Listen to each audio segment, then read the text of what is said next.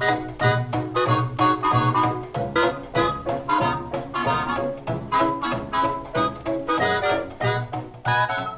Saudações, amigo ouvinte! Seja muito bem-vindo ao podcast Finanças com o Sulca. Esse podcast é parte do projeto de educação financeira A Turminha do Sulca, vinculado à cooperativa de crédito Cicobi Sulca. Aqui você vai ouvir informações e dicas de educação financeira. Nesse episódio falaremos sobre reserva de emergência. Eu sou o Giancarlo Carlomanho e aqui comigo hoje Jaider Rodrigues. Tudo bom, Jaider? Seja muito bem-vindo. Obrigado, gente. Tudo bem? Prazer é meu estar aqui mais uma vez. Uma saudação especial aí para você que está nos ouvindo. Pois então, Jaider, já vamos começar com uma polêmica. Levanta a mão aqui quem nunca bateu o carro e pensou: e agora, meu?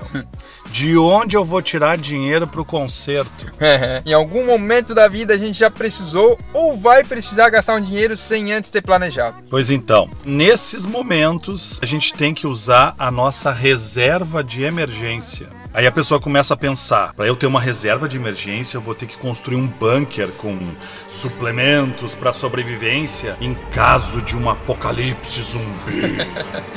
Olha, não é bem isso. Eu acho que não, né? Não.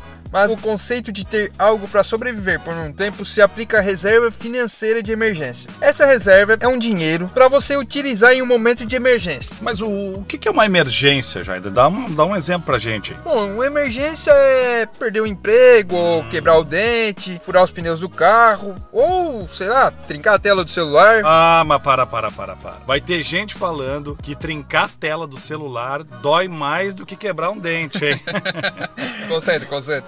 Uma reserva de emergência é um montante de dinheiro suficiente para que a pessoa possa sobreviver sem maiores problemas, até que sua fonte de renda esteja estabilizada. Tem especialista que fala em acumular o equivalente a seis meses, mas tem quem defenda que se tenha 12 meses. Para não ficar dúvidas, seria o equivalente à soma de suas despesas mensais multiplicado por 6 ou por 12. É, gente, tá meio difícil entender assim, né? Tem como mostrar um exemplo aí pra gente? Vamos supor que o senhor Silva. O senhor Silva ouviu o nosso podcast sobre como conhecer o seu orçamento pessoal.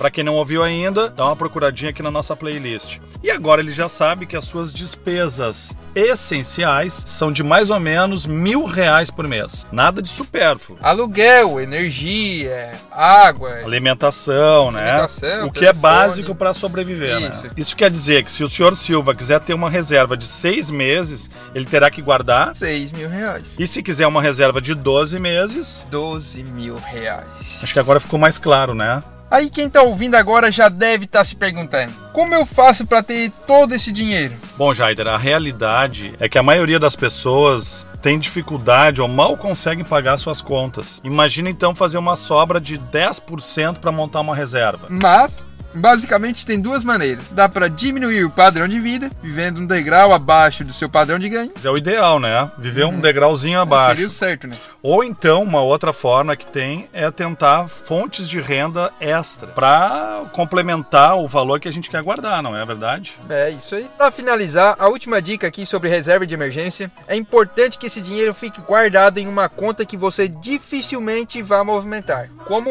uma conta poupança, por exemplo. Jaider Rodrigues, muito obrigado. Mais uma vez foi um prazer te receber aqui com a gente hoje. Obrigado, Jean. O prazer foi todo meu estar aqui novamente e espero pela próxima. Valeu, galera. Bom, você que está nos ouvindo, fica ligado nos próximos episódios do nosso podcast para saber mais sobre educação financeira. Você também pode nos acompanhar nas redes sociais da Credit Sulca, Instagram e Facebook, e da Turminha do Sulca, YouTube e Instagram, para conhecer um pouquinho mais da nossa história. Um abraço, pessoal e até a próxima. Valeu.